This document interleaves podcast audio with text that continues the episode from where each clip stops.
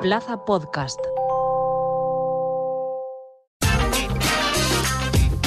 Zona VCF.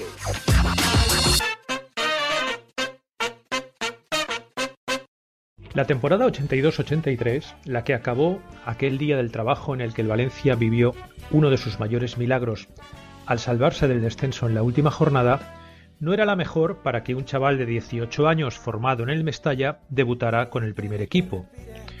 Pero la vida es caprichosa y a Fernando Giner le tocó esa lotería. El 5 de diciembre de 1982, Miljan Miljanic lo hizo debutar en un partido de liga contra el Salamanca, en el que aquel defensa espigado y fuerte jugó un cuarto de hora en sustitución de Ángel Castellanos. Sin embargo, el suyo fue un debut efímero.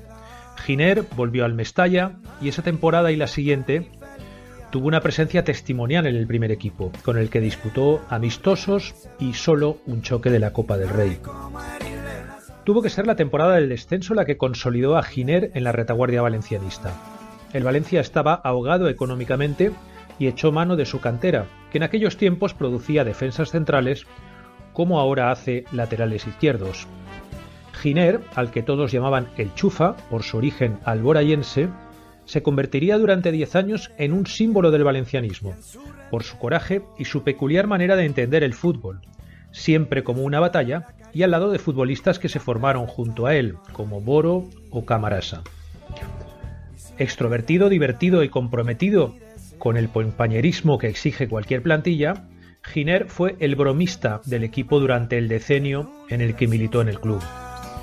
Sus bromas, alguna de ellas de una sofisticación extrema, han pasado a la historia gracias al libro El fútbol más divertido, escrito por él mismo en colaboración con el periodista Carlos Urrutia.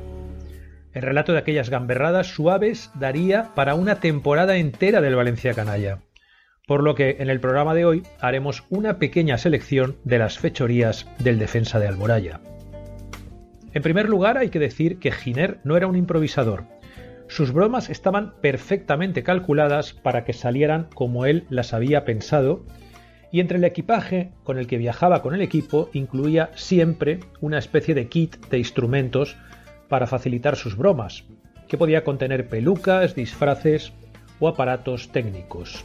Todo lo idóneo para que la broma tuviera credibilidad e hiciera reír a quien la padecía y a sus compañeros.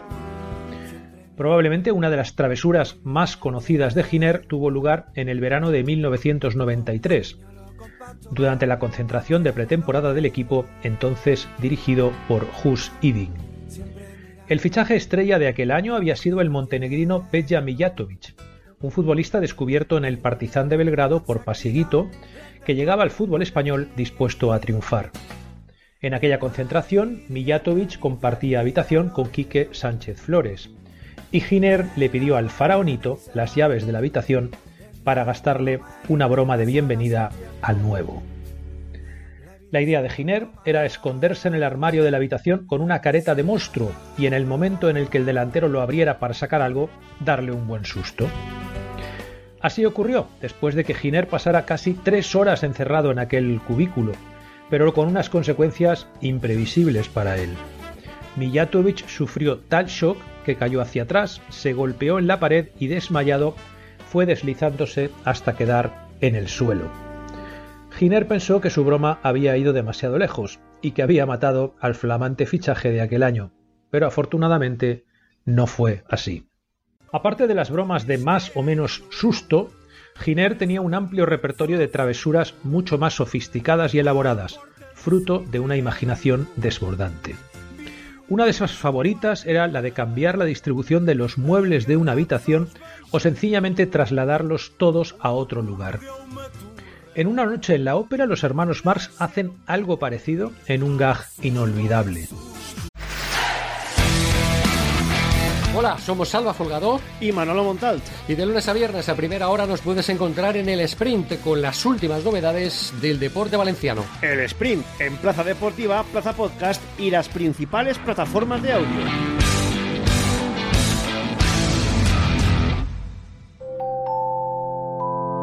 Plaza Podcast. Como inolvidable fue el día en que Paco Real debutó como entrenador del Valencia en Sevilla en un partido en el que el equipo lució por única vez aquella extraña camiseta de color fucsia. La víspera del encuentro entró en su habitación Paco Real y creyó que estaba en otro sitio, porque Giner había modificado su decoración hasta hacerla irreconocible. También le pasó algo parecido al bueno de Vicente Bau, el día que comenzaba su trabajo como jefe de prensa del club y se topó con su habitación vacía y el dormitorio perfectamente montado en el jardín del hotel. En todos esos casos, cuando actuaba en las habitaciones, el defensa solía dejar su firma como una manera de inmortalizar sus ocurrencias. En el espejo del cuarto de baño dibujaba una Z emulando la marca del zorro con pasta dentífrica o crema de afeitar. Era la marca del chufa, disfrazarse de vendedor africano de baratijas, apagar las luces de la planta en la que dormían los periodistas o los directivos en un hotel, grabar falsos anuncios de llamadas para reproducirlos después de la megafonía del establecimiento en el que estaban alojados, instalar despertadores en lugares escondidos de las habitaciones para que sonaran durante la madrugada y despertaran algunos de los miembros del cuerpo técnico, o esconder en seres personales son una pequeña muestra del amplísimo repertorio de acciones que Giner realizaba cada vez que los futbolistas se concentraban o viajaban fuera de Valencia.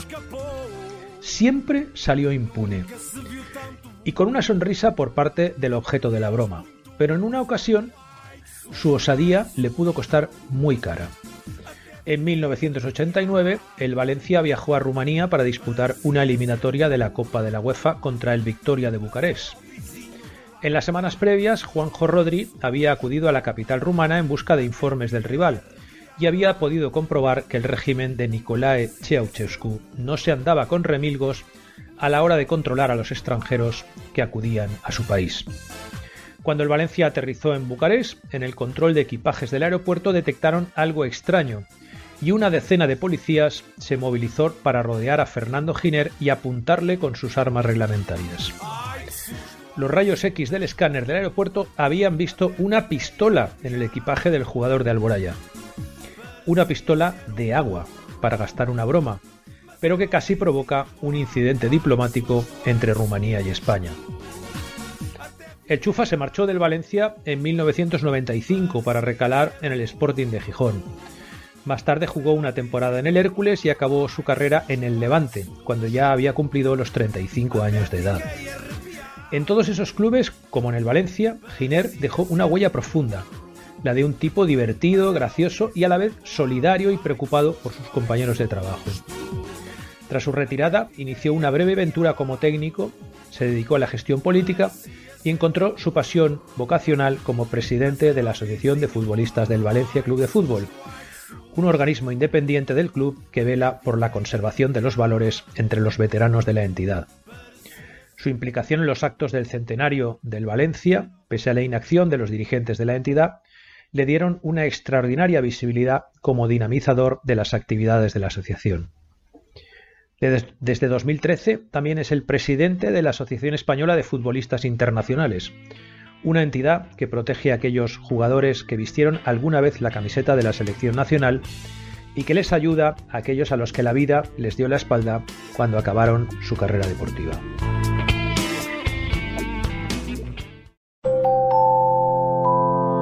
Plaza Podcast.